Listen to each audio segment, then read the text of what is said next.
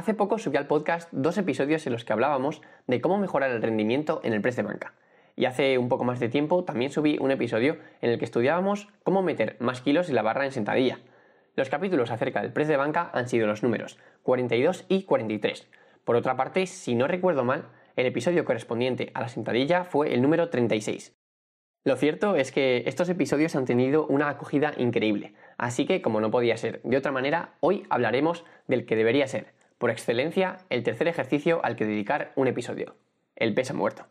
Más concretamente, vamos a estudiar cómo podemos mejorar el rendimiento en el peso muerto convencional, tanto a corto como a largo plazo, a través de diferentes detalles técnicos e información biomecánica sobre el ejercicio. Así que no me enrollo más y vamos a darle caña. Pero antes de empezar, déjame decirte que si quieres descargar un resumen visual y descargable sobre todo lo que vamos a hablar en este episodio, puedes unirte ahora a mi newsletter semanal. Al acceder vas a desbloquear el acceso exclusivo a todos los resúmenes de todos los episodios del podcast en forma de infografías y además conseguirás un ebook sobre selección de ejercicios completamente gratis de regalo. Una vez dicho esto, vamos al lío. Estás escuchando el podcast Workout Academy, mi nombre es Álvaro Bueno y comenzamos.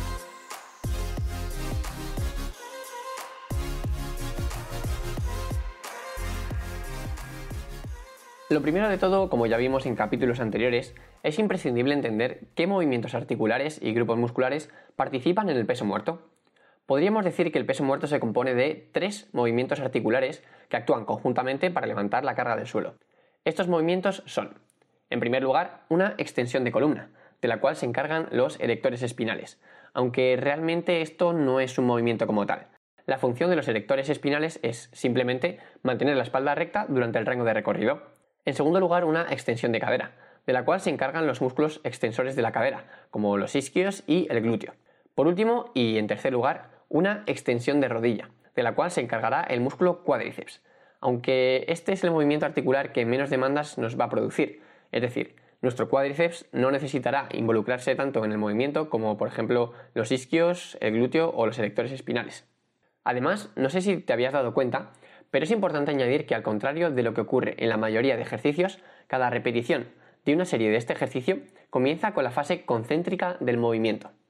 Si no tienes de todo claro de lo que te estoy hablando, puede que lo veas mucho mejor con un ejemplo. En la sentadilla, por ejemplo, como en la mayoría de ejercicios, cada repetición se divide en dos fases. En primer lugar, la fase excéntrica, que transcurre en sentadilla desde que sacamos la barra del rack hasta que dejamos de bajar y en segundo lugar la fase concéntrica, que comprende desde que empezamos a subir de nuevo hasta que terminamos la repetición. Pues bien, como podrás intuir, no ocurre lo mismo en el peso muerto.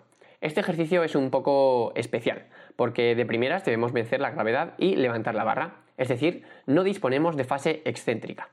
Recuerda esto porque tendrá una gran implicación en lo que veremos más adelante.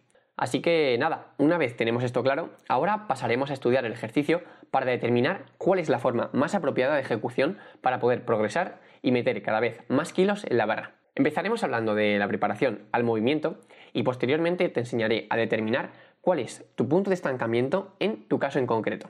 De esta manera podrás identificar qué debes cambiar de tu técnica y qué trabajo accesorio es el más apropiado para ti.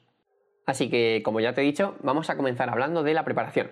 En este aspecto vamos a estudiar lo siguiente. La amplitud de las piernas ideal, qué tipo de agarre es el más apropiado, la importancia de la activación de los dorsales y, por último, qué posición debería tener la barra con respecto a las espinillas para maximizar el rendimiento. Así que comenzamos con el primer punto. ¿Qué amplitud de las piernas es la ideal? Pues bien, así de primeras te diré que, como suele ser habitual, para cada persona funciona mejor una amplitud diferente. Sin embargo, se ha comprobado que existe una forma muy efectiva de estimar cuál es tu posición ideal. Y esto consiste simplemente en prepararte para hacer un salto vertical máximo. La distancia a la que tú naturalmente coloques tus pies para realizar este salto seguramente coincida con la amplitud ideal para llevar a cabo un peso muerto. Te recomiendo que lleves a cabo esta prueba y más adelante pruebes a ampliar o a reducir la distancia de los pies para comparar diferentes sensaciones y finalmente quedarte con una. Y esto sería todo con respecto a este primer punto. Sin embargo, quiero darte un pequeño tip relacionado con la posición de los pies. No se sabe muy bien por qué, pero se sabe que rotando un poco los pies hacia afuera se hace más fácil la primera parte de la repetición. Es decir, se hace más fácil la fase del movimiento en la que debes levantar la barra del suelo. Por otra parte, si mantienes tus pies mirando hacia adelante, te será más fácil bloquear cada repetición. Así que ya sabes, Dependiendo de qué parte del rango de recorrido te cueste más, puedes adoptar una posición de los pies que te beneficie. Pasamos ahora a hablar del siguiente punto. ¿Qué tipo de agarre es el más apropiado? En este punto la instrucción es bastante clara, y es que deberías usar el agarre más estrecho que puedas, siempre que no fuerce a tus rodillas hacia adentro y que no genere fricción entre tus brazos y tus muslos. La razón de esto es bastante simple, y es que cuanto más aumentes la distancia entre tus manos, mayor será el rango de recorrido que debes completar. Por otra parte, si hablamos del agarre, también deberíamos centrarnos en la forma de tus manos, es decir, de qué manera agarramos la barra. Este tema la verdad es que es bastante complejo y daría prácticamente para un capítulo entero, así que simplemente te diré que mantener una mano en pronación y la otra en supinación permite levantar más kilos sin ser un limitante y además la barra es menos dada a rotar entre tus manos. Por otra parte, si mantienes las dos manos en pronación, es posible que la carencia en tu fuerza de agarre te genere más limitaciones. Sin embargo, también está la opción de usar straps y directamente quitarte de problemas. Una vez dicho esto, pasamos al siguiente punto. ¿Por qué es necesario apretar los dorsales? Es bastante común escuchar el consejo de apretar los dorsales manteniendo los hombros abajo al hacer el peso muerto en los gimnasios. La verdad es que es un buen consejo, pero las razones por las que es positivo no son las que la mayoría de gente cree. Generalmente se piensa que se deben apretar los dorsales, ya que supuestamente ayudan a mantener la espalda recta durante el movimiento. Lo cierto es que la capacidad que tienen los dorsales de ayudar en este aspecto es muy reducida. Sin embargo, el hecho de apretarlos ayuda bastante a que las demandas de fuerza para los músculos de la cadera y de la espalda disminuyan, permitiendo así mover más kilos. Y ya para terminar la primera parte del episodio, ¿qué posición debe ocupar la barra con respecto a tus espinillas? Pues bien, la barra simplemente debería estar cuanto más pegada a las espinillas, mejor. Cuanto más cerca se encuentre la carga de tu centro de masas, menores serán las demandas de fuerza que tendrás que hacer para superar finalmente el levantamiento. Y nada, con esto ya terminamos todo lo que teníamos que ver con respecto a la preparación y colocación para el peso muerto. Llegados a este punto ya conocemos todo lo que hay que tener en cuenta para maximizar tu rendimiento a través de la preparación y colocación previa al ejercicio. Ahora vamos a ver cuál es tu punto de estancamiento en el peso muerto, es decir, qué parte del rango de recorrido es tu mayor debilidad. Solamente conociendo esta información vas a poder centrar tu esfuerzo en solventarlo y como consecuencia mejorar de forma rápida tu rendimiento.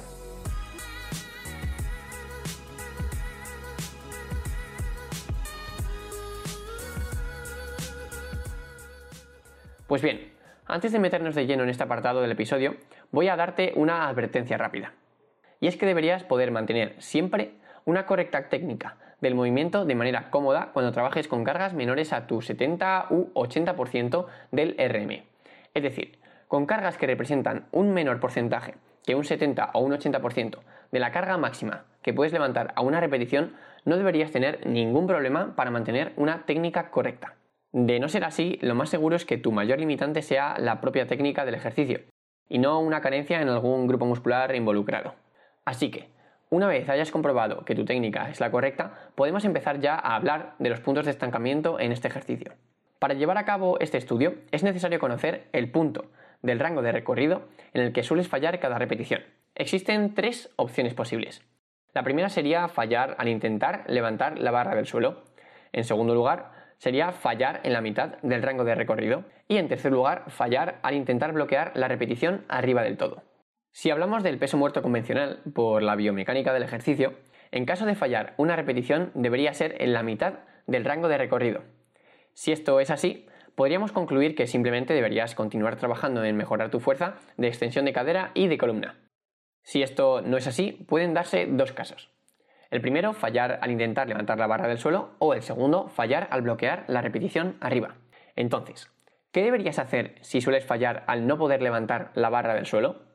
En este caso, lo primero que deberías hacer es un test para comprobar si esta limitación viene por una carencia de fuerza en tu espalda o en tu cadera. Para ello, prueba a hacer repeticiones excéntricas con la carga que represente tu 1RM. Si al hacer esto no eres capaz de mantener la espalda recta, puedes deducir que la limitación viene por parte de la espalda. Para solucionar esta situación, prueba a introducir ejercicios como por ejemplo las hiperextensiones o el remo con barra. En caso de que seas capaz de mantener la espalda recta, seguramente el problema se deba a una carencia de fuerza en la cadera. En tal caso te vendría muy bien introducir algún ejercicio como el hip thrust, los buenos días o por ejemplo el peso muerto rumano. Recuerda que tendrás imágenes de todos los ejercicios mencionados en los apuntes que puedes descargar en las notas de este episodio. ¿Qué deberías hacer si sueles fallar al bloquear la repetición arriba? Si fallas en este punto solamente hay dos opciones. La primera es que seas capaz de bloquear al completo la cadera pero no la espalda. La segunda es justo lo contrario, que seas capaz de mantener la espalda recta pero no consigas bloquear la cadera. Para que veas de forma más visual ambas alternativas, te dejaré unas imágenes en los apuntes. Si no eres capaz de mantener la espalda recta, está claro que el problema viene por una carencia de la fuerza en los erectores espinales. Para solucionar este problema, un muy buen ejercicio podría ser una sentadilla frontal. Por otro lado, si te cuesta bloquear la cadera al final de cada repetición, esto se debe a una carencia de fuerza del glúteo y los isquios en la última parte del rango de movimiento. En este caso, posiblemente el mejor ejercicio sería el hip thrust. Y con esto ya terminamos. Me ayudaría muchísimo si valoras positivamente este podcast en la plataforma que me estés escuchando, o mejor aún si compartes este episodio o programa con tus amigos. Te recuerdo una vez más que puedes desbloquear el acceso exclusivo a los apuntes de este episodio y de todos los anteriores uniéndote a mi newsletter a través del link que tienes en las notas del episodio. Además, también podrás descargar mi ebook sobre selección de ejercicios completamente gratis de regalo. Un abrazo enorme y nos vemos en el siguiente. ¡Chao!